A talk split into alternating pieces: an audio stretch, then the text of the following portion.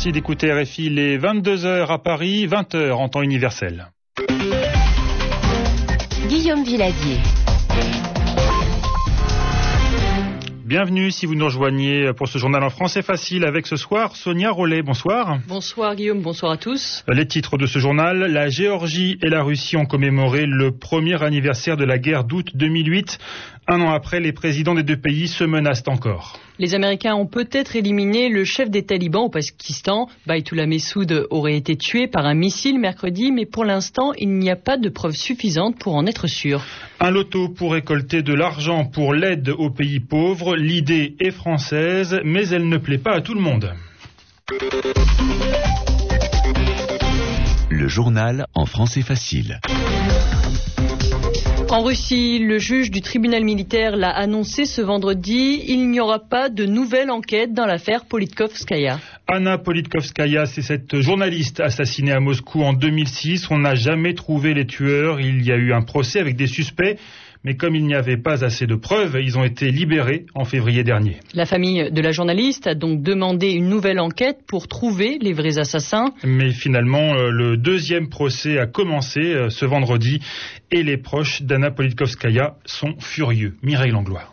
C'est un coup dur pour la famille de la victime, même si elle ne se faisait pas trop d'illusions, elle espérait quand même la réouverture d'une enquête. Elle se retrouve au point de départ, sans éléments nouveaux au dossier, une perte de temps pour les proches de la journaliste qui n'osent plus espérer découvrir la vérité par ce procès. Nous ne voulons plus participer à ce cirque, a fait savoir la fille d'Anna Politkovskaya lors d'une conférence de presse vendredi. La famille ne se laissera pas faire, elle a déclaré vouloir faire appel de cette décision du tribunal militaire. Les anciens collègues de la journaliste tirent eux leur propre pour Sergei Sokolov, rédacteur en chef adjoint du journal Novaya Gazeta, il y a conflit d'intérêts. Les gens qui connaissent les noms des commanditaires sont des hauts placés et se sont manifestés, a-t-il déclaré. Même écho du côté de l'ONG Reporters sans frontières pour qui l'impunité règne en maître en Russie. En effet, aucun des commanditaires de meurtres de journalistes n'a été identifié ces dernières années dans le pays.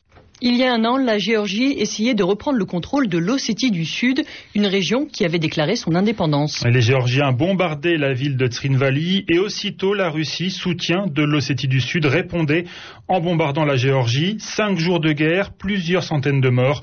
Et aujourd'hui, donc, pour ce premier anniversaire, une journée de commémoration. Il y a eu une minute de silence en Géorgie pour les victimes des combats, des manifestations également à Moscou. Et comme déjà depuis quelques jours, les présidents de la Géorgie et de la Russie ont fait des déclarations. Chacun accuse l'autre d'avoir déclenché la guerre et de vouloir relancer la guerre.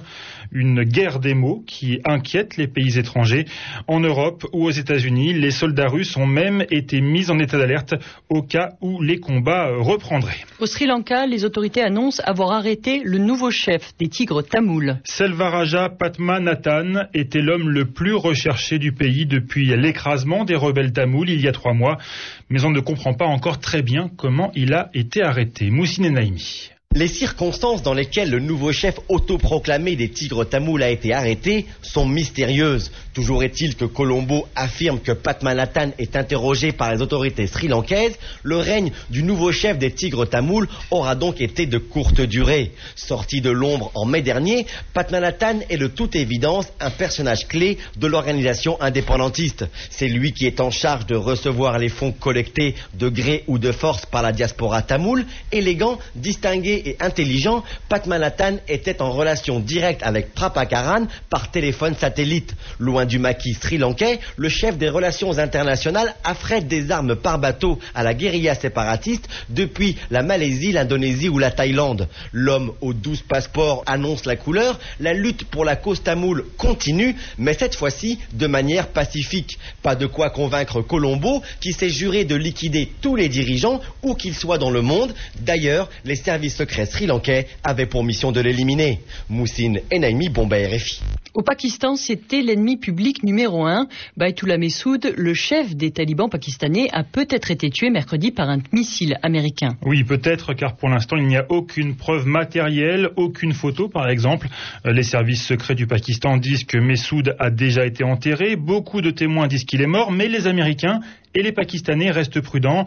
Baitullah Messoud est accusé de dizaines d'attentats qui ont fait des centaines de morts au Pakistan, dont l'ancien Premier ministre Benazir Bhutto. 92,5% de oui, c'est le résultat provisoire du référendum de mardi au Niger. Les résultats annoncés ce vendredi par la commission électorale de Niamey. Si ce résultat est confirmé, euh, cela voudrait dire que le président Mamadou Tandja peut rester au pouvoir trois ans de plus et qu'il peut aussi se représenter à la présidence de la République autant de fois qu'il le veut.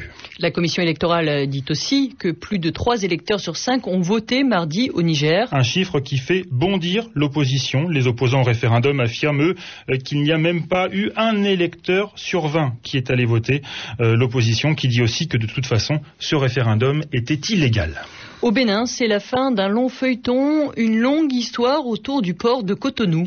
Oui, la question était de savoir qui allait gérer le grand port du Bénin, qui allait obtenir la concession. Finalement, le Conseil des ministres béninois a tranché ce vendredi. Et c'est le groupe Bolloré qui va s'en occuper. Le groupe français, qui est déjà très présent dans le secteur du transport maritime en Afrique, a obtenu la gestion du port pour les 25 prochaines années. Vincent Bolloré, le patron du groupe, est venu à Cotonou pour l'accord, un accord très important, car c'est par ce port que va passer une très grande partie de l'uranium qui bientôt sera tiré de la mine d'Imouramen au Niger. Notre correspondante au Bénin, Raisak Beji, a pu recueillir la réaction de Vincent Bolloré. On l'écoute. Aujourd'hui, le programme qui a été fait est un investissement donc de 120 ou 125 milliards de francs CFA. Sur la durée de la concession, c'est 450 milliards de recettes pour l'État béninois, donc des sommes quand même extrêmement importantes. Et puis, c'est évidemment euh, le développement parallèle non seulement du port de Cotonou, mais de Port Sec, au nord, à l'est, et puis bien sûr participer au redéploiement du chemin de fer parce que euh, le port étant en centre-ville, il faut absolument que ça ne sorte pas uniquement par camion, il faut que le chemin de fer vienne supporter une grande partie de, ces sorties pour qu'il n'y ait pas de nuisance sonore ou de pollution vis-à-vis de la ville. Ah, moi, je pense que, comme vous le savez, le nucléaire euh, sera sans doute indispensable à la planète dans quelques dizaines d'années, parce que le pétrole s'épuise. Euh, le Niger possède des très grandes réserves d'uranium, et le Niger et euh, ceux qui y travaillent, notamment à Reva, auront envie d'avoir plusieurs corridors de débarquement. Et il est clair que le port de Cotonou est le port le plus proche euh, du Niger. Donc euh, je ne crois pas que tout passera par Cotonou, mais une grande partie passera par Cotonou. Vincent Bolloré, le patron du groupe Bolloré, qui va donc s'occuper de la gestion du port de Cotonou au Bénin. Au Gabon, à Libreville, des milliers de personnes ont manifesté aujourd'hui. Ils demandaient la démission du ministre de la Défense. La démission d'Ali Ben Bongo, qui est le fils du président Omar Bongo, mort au mois de juin, et qui aussi, et surtout, est candidat à l'élection présidentielle qui aura lieu à la fin du mois d'août, le 30. Euh, la manifestation s'est terminée dans la violence. La police est intervenue pour disperser ce rassemblement qui était interdit. Euh, il y a eu plusieurs blessés. Voilà une idée qui ne plaît pas à tout le monde. Créer un loto, une loterie spéciale pour financer l'aide publique au développement. Cette idée, c'est Alain Joyandet qui l'a lancée. Alain Joyandet, c'est le secrétaire d'État français au développement. Il propose de créer un loto sur Internet, un jeu qui serait taxé et l'argent récolté par ces taxes servirait à payer l'aide aux pays les plus pauvres. Les professionnels du loto n'apprécient pas vraiment ce projet. Guillaume Thibault. Bonne ou mauvaise idée, ce loto sur Internet montre l'obligation pour Alain Joyandet de trouver des financements alternatifs pour augmenter l'aide publique au développement.